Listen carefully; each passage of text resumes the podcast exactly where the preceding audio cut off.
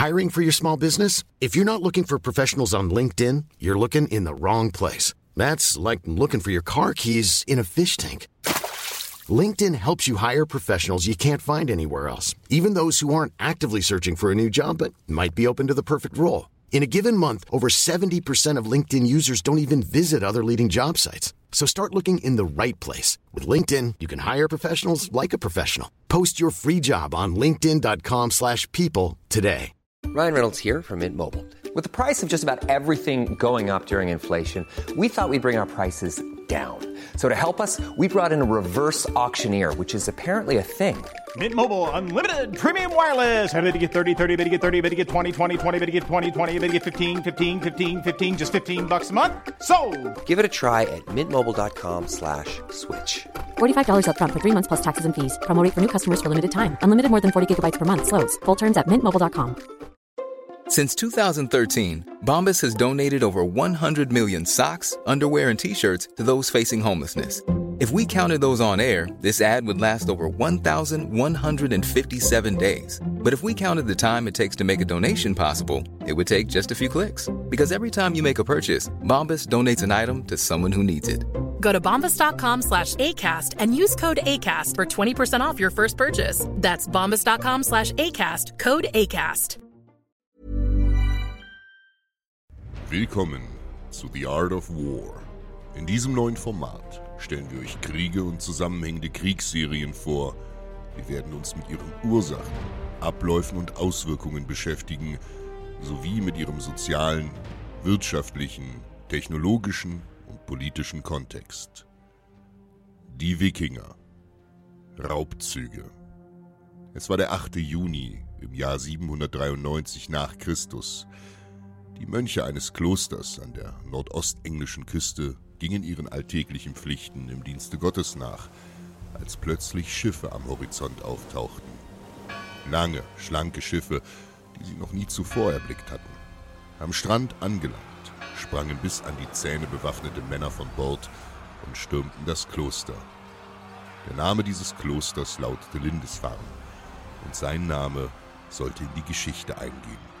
Denn der Angriff auf Lindisfarne bedeutete den Auftakt zum Zeitalter sagenumwobener Nordmänner, die wir als Wikinger kennen. Diese Nordmänner erschlugen die Mönche, raubten alles, was an diesem Ort von Wert war, und nahmen die Unglücklichen, die das Massaker überlebten, als Sklaven mit nach Hause. Es war nicht, wie oftmals geglaubt, der allererste Angriff der Nordmänner auf England, doch es war der, der sie auf den Geschmack dieser lukrativen Raubzüge brachte. Klöster waren ein beliebtes Ziel. Sie waren oft abgelegen, nah der Küste, bargen viele Wertgegenstände und waren unbewacht, abgesehen von den Mönchen, die zumeist unbewaffnet waren und praktisch nicht kämpfen konnten. Die Zeit um 800 bis 1050 gehörte diesen Seemännern aus dem eisigen Norden.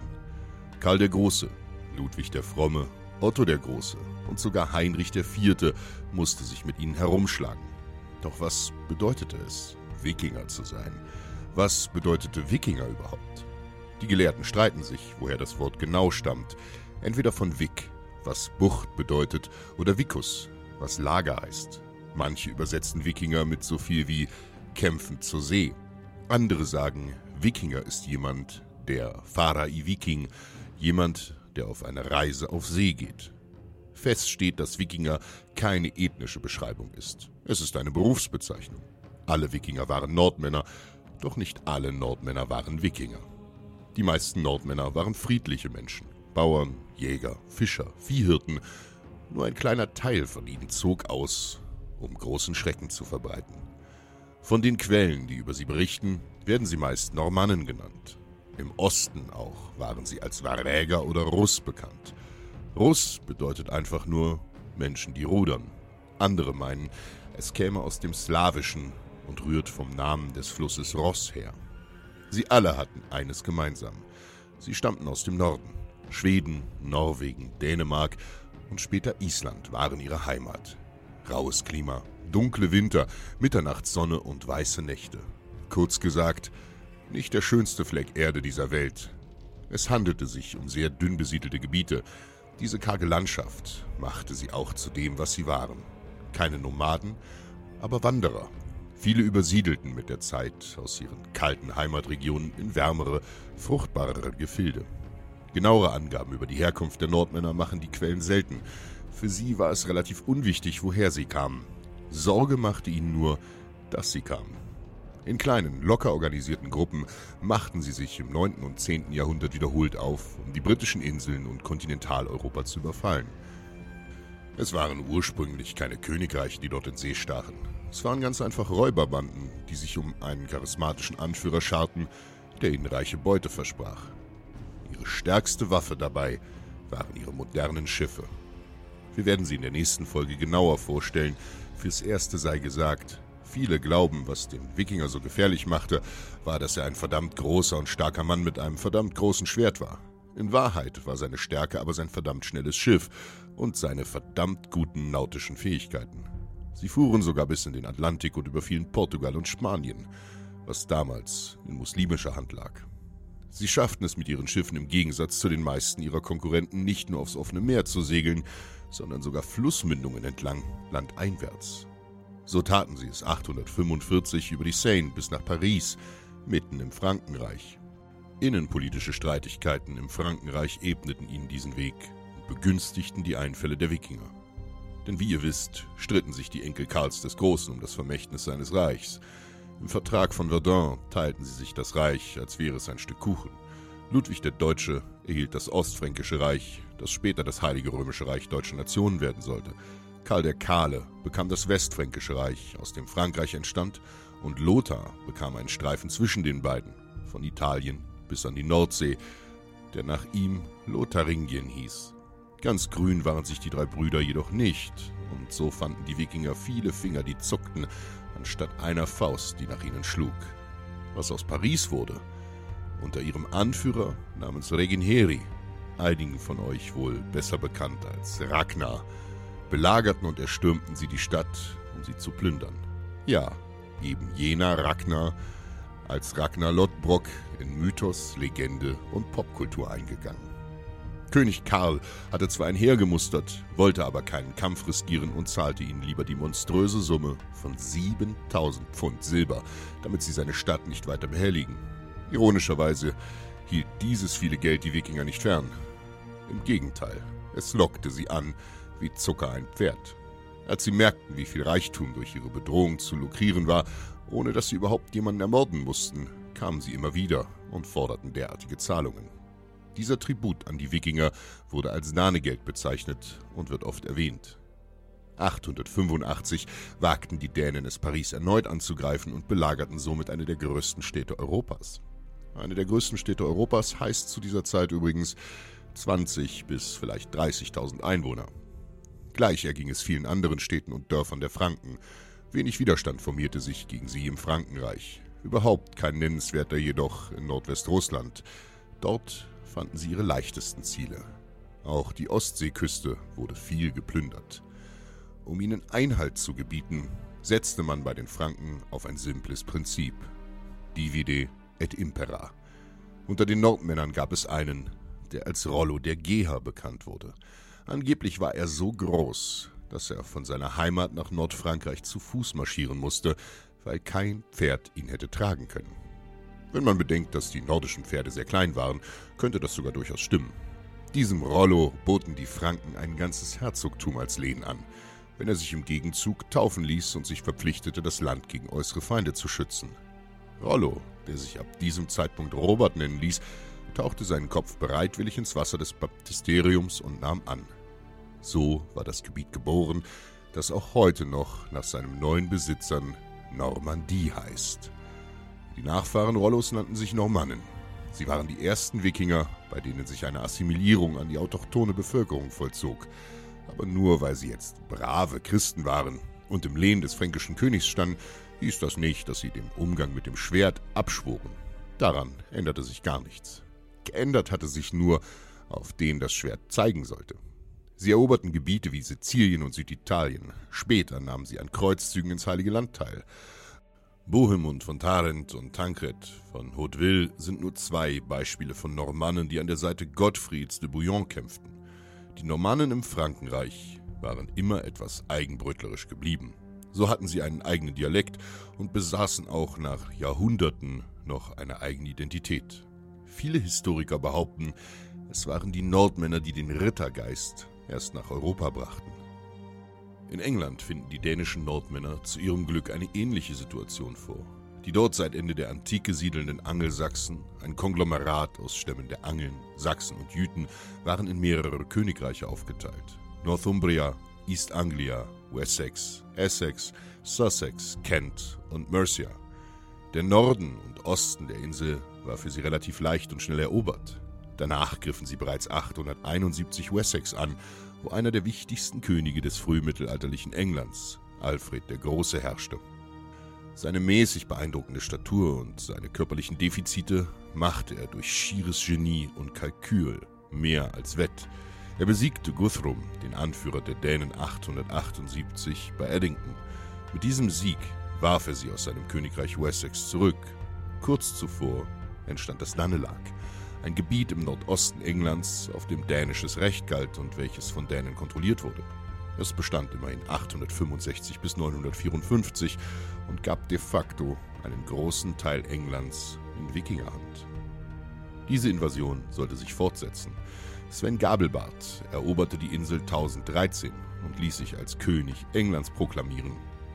Er ging in mehrfacher Hinsicht in die Geschichte ein. Er war der erste Wikinger, der auf dem Thron Englands saß und mit 40 Tagen am kürzesten amtierender englischer König. Er starb so schnell, dass er zuvor noch nicht einmal gekrönt worden war. Sein exilierter Sohn, Knut der Große, kehrte nach dessen Tod zurück und begründete das sogenannte Nordische Reich, bestehend aus Norwegen, England, Dänemark und Südschweden. Seine Nachfolger sollten dort regieren bis 1042. Ab diesem Zeitpunkt regierten noch einmal kurz Angelsachsen über die Insel bis 1066. Dieses Jahr gilt als eines der Enddaten für das Zeitalter der Wikinger. In diesem Jahr starb der englische König und Harald der Harte, König von Norwegen, nutzte die Gunst der Stunde, um sich die Insel untertan zu machen. Er landete im Norden Englands und gewann eine erste Schlacht bei Fulford. Sein Widersacher Harald Godwinson der sich in der Zwischenzeit zum König hatte ausrufen lassen, konnte ihn aber in der darauffolgenden Entscheidungsschlacht bei Stamford schlagen und Harald der Harte fiel im Kampf. Ironischerweise war indes ein Heer von Normannen unter der Führung von Wilhelm dem Bastard aus Frankreich gelandet. Harald Godwinson ließ sein Heer einen mehrtägigen Gewaltmarsch gen Süden antreten, an dessen Ende die Kampfkraft seiner Männer stark gelitten hatte. In der Schlacht von Hastings, einer der berühmtesten Schlachten des Mittelalters, wurden die Angelsachsen vernichtend geschlagen. Harald wurde im Kampf getötet. Ein Pfeil traf ihn entweder in die Kehle oder in sein Auge. Wilhelm ließ sich nun statt Bastard Eroberer nennen. Er wurde zum König über England. 1066 war das letzte Mal, dass England von einem Feind erobert wurde. Ab dem 11. Jahrhundert nahmen die Plünderungen stark ab. Die Nordmänner wurden sukzessive christianisiert und näherten sich an die Strukturen ihrer südlichen Nachbarn an. Das Ende der Wikinger kam nicht mit lautem Tosen und einem einzigen Streich, sondern leise und schleichend. Aus den heidnischen Seeräubern des späten 8. Jahrhunderts waren innerhalb von knapp 400 Jahren langsam aber sicher fromme Mitglieder des lateinisch-christlichen Europas geworden. Gesellschaft Wie die meisten Völker waren die Nordmänner vorwiegend vom Ackerbau lebende Menschen. Die Hierarchien ihrer Gesellschaft ergaben sich simpel durch materiellen Besitz. Wer viel besaß, hatte viel zu sagen. Sie lebten in kleinen Verbänden, in Clanstrukturen und besaßen einfache Arbeitsteilung. Ihre Kriege untereinander drehten sich meist schlicht um Vieh, das der eine Clan dem anderen gestohlen hatte, um über den Winter zu kommen, oder um begehrtes Weideland. Die kleinste Einheit der skandinavischen Gesellschaft bildete, wie bei den meisten anderen Völkern, die Familie. Wen eine Familie genau umfasst, variiert, bei den Römern beispielsweise verstand man unter Familia alle in einem Haushalt zusammenlebenden Menschen, darunter auch die Sklaven. Bei den Nordmännern war der Begriff der Familie für Menschen mit Verwandtschaft vorbehalten. Man zählte auch entfernte Anverwandte wie Onkel oder Vettern dazu. Diese Verbände waren eng verflochten. Sie unterstützten sich in allen Lebens- und Notlagen und sie verteidigten einander, wenn nötig. Wurde einer von ihnen in seiner Ehre verletzt, angegriffen oder erschlagen, lag es an seiner Sippe, ihn zu rächen. Eine staatliche Exekutive wie heute gab es nicht. Wenn dir also jemand Unrecht tat, lag es an dir und deinen Leuten, es zu ahnden. Eine Beleidigung an ein Familienmitglied war eine Beleidigung an alle Familienmitglieder. Vice versa brachte ungebührliches Verhalten eines Einzelnen Schande über seine gesamte Familie. Wenn er als Feigling, Verräter oder Verbrecher gebrandmarkt war, beschmutzte er damit das Ansehen seiner Sippe. Wenn ein Mann einen anderen ungerechtfertigterweise erschlug, war Blutgeld zu bezahlen. Im Deutschen auch als Wehrgeld bekannt. Wehr bedeutete Mann. Ein Wehrwolf war beispielsweise ein Mannwolf und Wehrgeld war Manngeld. In einigen Fällen war diese Entschädigungssumme nicht ausschließlich vom Täter zu zahlen, sondern ein Teil wurde seinen nahen Verwandten auferlegt. Das Geld wurde in einer bestimmten Proportion unter den Angehörigen des Erschlagenen aufgeteilt und sollte ein Ausarten des Kon Hiring for your small business? If you're not looking for professionals on LinkedIn, you're looking in the wrong place. That's like looking for your car keys in a fish tank. LinkedIn helps you hire professionals you can't find anywhere else, even those who aren't actively searching for a new job but might be open to the perfect role. In a given month, over 70% of LinkedIn users don't even visit other leading job sites. So start looking in the right place. With LinkedIn, you can hire professionals like a professional. Post your free job on linkedin.com slash people today. Wow. Nice. Yeah. What you're hearing are the sounds of people everywhere putting on Bombas socks, underwear, and t-shirts made from absurdly soft materials that feel like plush clouds.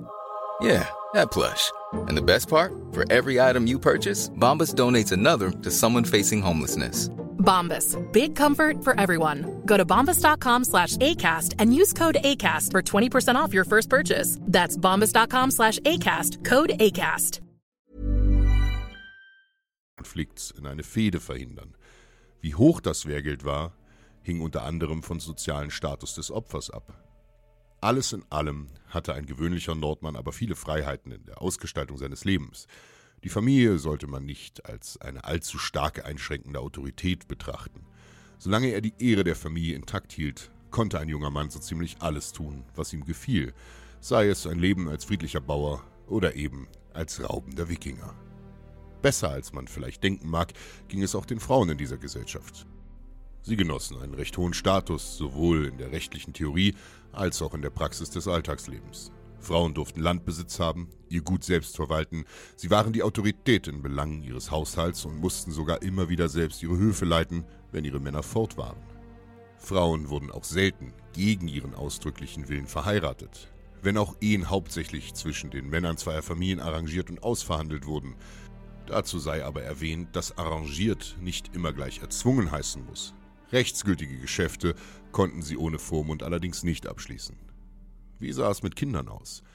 Wenn ein Säugling zur Welt kam, verlangte es der Brauch, dass er als allererstes dem Vater gezeigt wurde. Dieser inspizierte das Kind, ob es kränklich oder in irgendeiner Art und Weise deformiert war. War dies der Fall, konnte er befehlen, es in der Wildnis aussetzen zu lassen. Der Herr des Haushalts konnte ebenso die Neugeborenen seiner Sklaven exekutieren lassen, wenn er die Zahl der Menschen unter seiner Ägide gering halten wollte. Was auf den ersten Blick grausam erscheinen mag, war wohl in den meisten Fällen eine schweren Herzens getroffene rationale Entscheidung. Nahrung war oft knapp bemessen und man wollte niemanden dem Hungertod aussetzen. Der Araber At-Tartushi beispielsweise berichtet uns, dass an Orten wie Haitabu die blanke Armut der Menschen oft dazu trieb, ihre Neugeborenen zu ertränken. Hatte der Säugling das Glück, in bessere Umstände hineingeboren zu werden, akzeptierte es der Vater rituell, indem er es mit Wasser besprengte. Ein genuin heidnischer Brauch, der dem christlichen Taufen nur rein zufällig ähnlich anmutet. Der Vater wählte nun einen Namen für seinen Spross, in der Regel den eines jüngst verstorbenen nahen Verwandten, wie einem Onkel oder Großvater des Kindes. Ein Göttername wie Thor wurde gern als Präfix gewählt, um zu symbolisieren, dass das Kind unter dem Schutz der Götter stand. Thorstein oder Thora waren mögliche Namen. Nachnamen im heutigen Sinne gab es damals keine. Es lebten schlichtweg nicht genug Menschen, als dass Verwechslungen häufig vorkamen. Stattdessen trug man zur näheren Identifikation ein Patronym, den Namen des Vaters. Rolf Thorsteinsson beispielsweise. Hatte jemand einen oft vorkommenden Namen, konnte er auch einen Spitznamen erhalten. Etwas, das seinen Ruf oder seine äußere Erscheinung widerspiegelte. Namen wie Harald Blauzahn, Harald Schönhaar, Ivar der Knochenlose. Ein Kind bekam ein Geschenk zur Feier seiner Namensgebung genauso wie für das Wachsen seines ersten Zahns. Kinder wuchsen in der Regel im eigenen Heim auf, behütet von den Eltern. Eine andere Möglichkeit war allerdings, dass es einen Teil seiner Kindheit als Mündel einer anderen Familie verbrachte.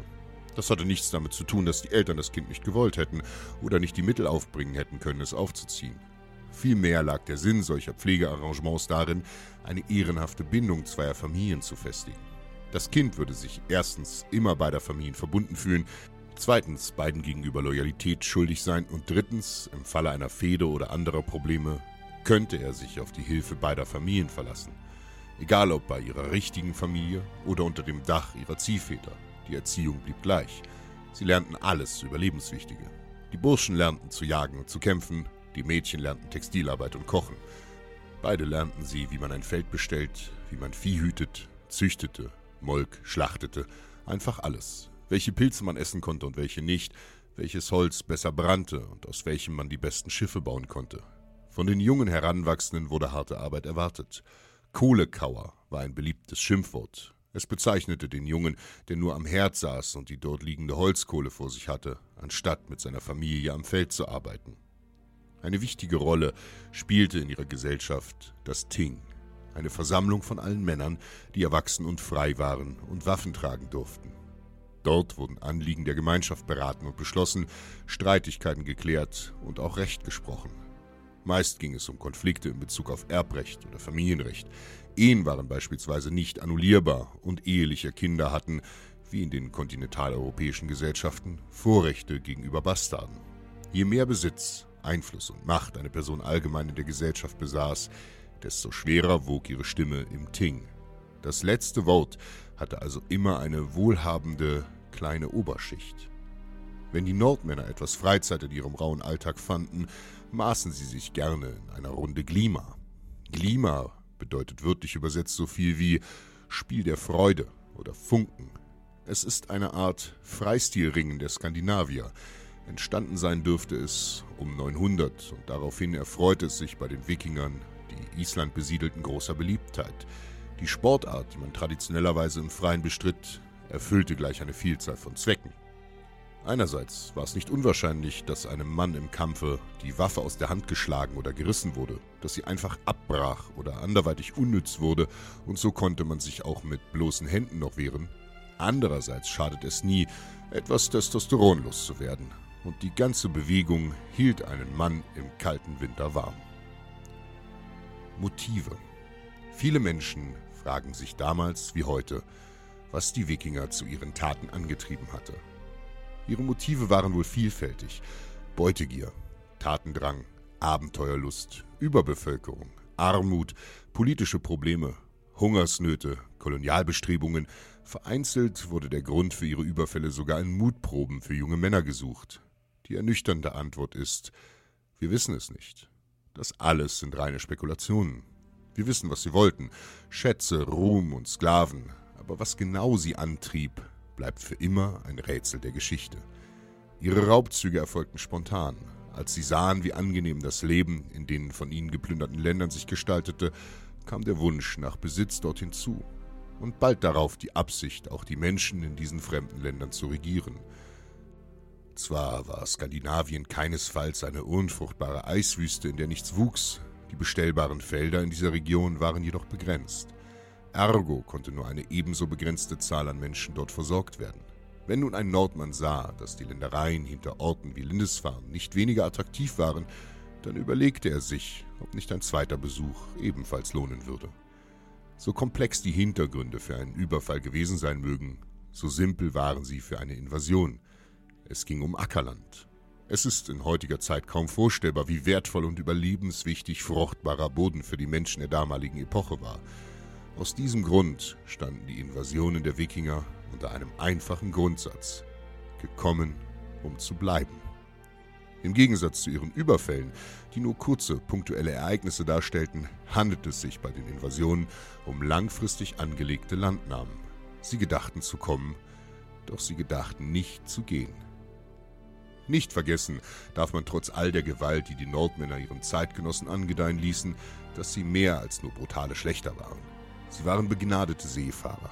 begehrte Schiffsbauer, umtriebige Händler, die viel Handel mit ihren Mitmenschen in Form von Getreide, Tuch, Pelz, sogar Elfenbein und Edelstein trieben. Silber, Gewürze, Sklaven, Seide, die Liste ließe sich schier endlos fortsetzen. Außerdem waren sie Siedler. Städte wie Kiew oder Dublin gehen auf die Gründung von Wikingern zurück. Um nur zwei bekannte Beispiele zu nennen. Sie waren Entdecker. Sie entdeckten und besiedelten Island. Erik der Rote entdeckte Grönland. Sein Sohn Leif Erikson entdeckte Amerika. 500 Jahre vor Christopher Kolumbus. Das Gebiet, an dem Leif an Land ging, nannte er Vinland, das Land des Weins. Bis heute wissen wir nicht genau, wo sich dieses Vinland befunden haben mag. In Frage kommen hier Nova Scotia, Neufundland in Kanada, was auch geografisch naheliegend schiene, aber sogar weitaus südlichere Gebiete wie Maine oder Boston werden in der Wissenschaft für möglich gehalten. Wir wissen nicht viel über diese Unternehmung, nur dass es Konflikte mit den Einheimischen gegeben hat und dass diese Siedlungen bald darauf wieder aufgegeben wurden. Manche Historiker meinen, dass die Nordmänner gar nicht scherte, dort langfristig zu verweilen, sondern dass sie schlicht auf der Suche nach Wäldern waren, die sie für den Schiffbau benötigten. Quellen. Es gestaltet sich schwieriger, als man vielleicht denken mag, genaueres über die Nordmänner zu erfahren, denn die meisten Quellen über sie sind weit nach ihrer Zeit entstanden. Schriftquellen aus dieser Zeit in Skandinavien sind wenige erhalten. Sie besaßen zwar ein Alphabet, die Runen, nutzten diese aber nicht für historiografische Zwecke. Allgemein besaßen sie keine bedeutende Literatur, wenig politische Strukturen und von ihren Schiffen abgesehen wenig Technologie. Wichtige Werke wie die Edda oder die Sagas, Erzählungen über die Taten der Wikinger, wurden nach Ende der Wikingerperiode zu Pergament gebracht. Viele Jahre nachdem die Raubzüge erloschen waren und die Nordmänner ihren alten Göttern entsagt hatten. Snorri Sturluson aus dem 13. Jahrhundert ist wohl der bekannteste unter ihnen. Er stammte aus Island, das von den Nordmännern entdeckt und besiedelt wurde. Als Politiker und Skalde ritzte Snorri seinen Namen in die Geschichte ein. Skalden und Island. Zwei Begriffe, die in Erzählungen meist Hand in Hand gehen, es wert sind, ein paar Worte darüber zu verlieren. Skalden nannten die Normannen ihre Dichter. Ähnlich wie die Rhapsoden bei den Griechen waren sie Konnoisseure der lokalen Mythen, Experten in den nordischen Sagenkreisen. Sie stammten meist aus Adelskreisen und trugen an Höfen ihre Werke vor. Eine Hochburg der Skaldendichtung und damit letztendlich der nordischen Geschichtsschreibung bildete sich in Island. Das hatte nicht zuletzt einen sehr pragmatischen Grund. Im Island des Hochmittelalters konnte man eine blühende Viehzucht vorfinden. Viel Vieh führt zu viel Tierhaut, viel Tierhaut führt zu viel Pergament, das nur darauf wartete, beschrieben zu werden. Wie vorhin angedeutet, birgt eben dieser zeitliche Abstand zwischen der Epoche der raubenden Seefahrer aus dem Norden und der Zeit, in der diese Ereignisse verschriftlicht wurden, ein Risiko. Snorri und seine Dichtergenossen beschrieben Phänomene wie die Berserker zu einem Zeitpunkt, an dem es schon mehrere Generationen lang keine mehr gab. Dadurch, dass es lange nur mündliche Tradition gab, dürften sich wohl der ein oder andere Fehler in ihre Berichte geschlichen haben. Es ist, salopp gesagt, ähnlich wie bei Stille Post. So viele Mittelsmänner, so viele Ecken, über die eine Information wandern muss, um anzukommen. Man verlässt sich auf Erzählungen, die wiederum jemand erzählt hat, dem sie erzählt wurden, von jemandem, dem sie auch nur erzählt wurden und der sie nur gehört hat. Der eine fügt vielleicht ein Detail hinzu, der andere lässt eins weg. Schon ein Wort auszutauschen kann eine ganze Geschichte verändern. Die Franken und Angelsachsen schrieben emsig über die Nordmänner, doch die Tinte aus den Federn der Kleriker war blutrot gefärbt. In ihrem Fall schrieb ungewöhnlicherweise der Verlierer die Geschichte. Die Mönche stigmatisierten die Wikinger zu wilden Barbaren, die ganze Landstriche versenkten und jeden in ihrem Weg massakrierten. Manch ein christlicher Autor sah die heidnischen Wikinger als Gottesstrafe und sogar als Erfüllung alttestamentarischer Prophezeiungen an. Ein solcher war Regino von Prüm, ein Abt, der um 900 lebte und der die Anführer der Nordmänner als Werkzeuge des Teufels sah. Die Berichte jener Männer sind also mit Vorsicht zu genießen, da sie in vielerlei Hinsicht übertreiben. Beispielsweise beschreibt der Benediktiner Abo von Saint-Germain eine Wikingerarmee, die 40.000 Mann zählte. Eine reine Fantasiezahl. Eine gewöhnliche Wikingergruppe bestand aus ein paar Hunderten von Männern. Ein Heer, das in die Tausende ging, war schon selten. Möglich, aber eher selten. Die negativen Konnotationen wie Mordlust, Beutegier und Zerstörungswut resultierten vermutlich aus einer Mischung von persönlicher Abscheu und Furcht, die durch die wiederkehrenden Überfälle der Wikinger genährt wurden. Für diese tiefgläubigen Christen frevelten die Wikinger unaufhörlich, nicht nur indem sie Götzen anbeteten, sondern weil sie Männer Jesu Christi umbrachten und beraubten. Die neutralste und zeitnahste Quelle zum Phänomen der Wikinger bieten tatsächlich die archäologischen Funde. Waffen, Werkzeuge, Helme, Grabbeigaben, simple Alltagsgegenstände, ganze Handelszentren oder ihre beeindruckendste Errungenschaft, ihre Langschiffe. Sie alle dienen als stumme Zeugen ihrer Zeit und lassen uns verstehen, wie die Menschen im Norden lebten. Und ihre Stummheit bringt einen großen Vorteil. Sie können uns nicht anlügen.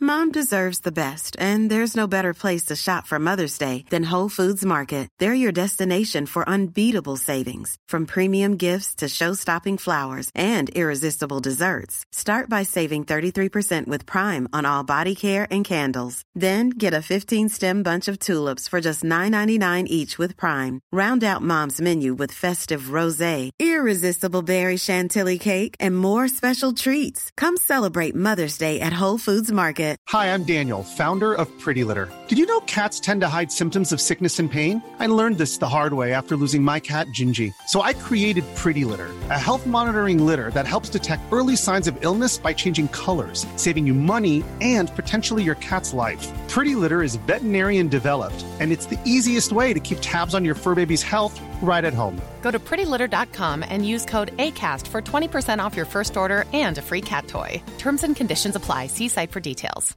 Planning for your next trip? Elevate your travel style with Quince. Quince has all the jet setting essentials you'll want for your next getaway, like European linen, premium luggage options, buttery soft Italian leather bags, and so much more. And is all priced at 50 to 80% less than similar brands. Plus, Quince only works with factories that use safe and ethical manufacturing practices.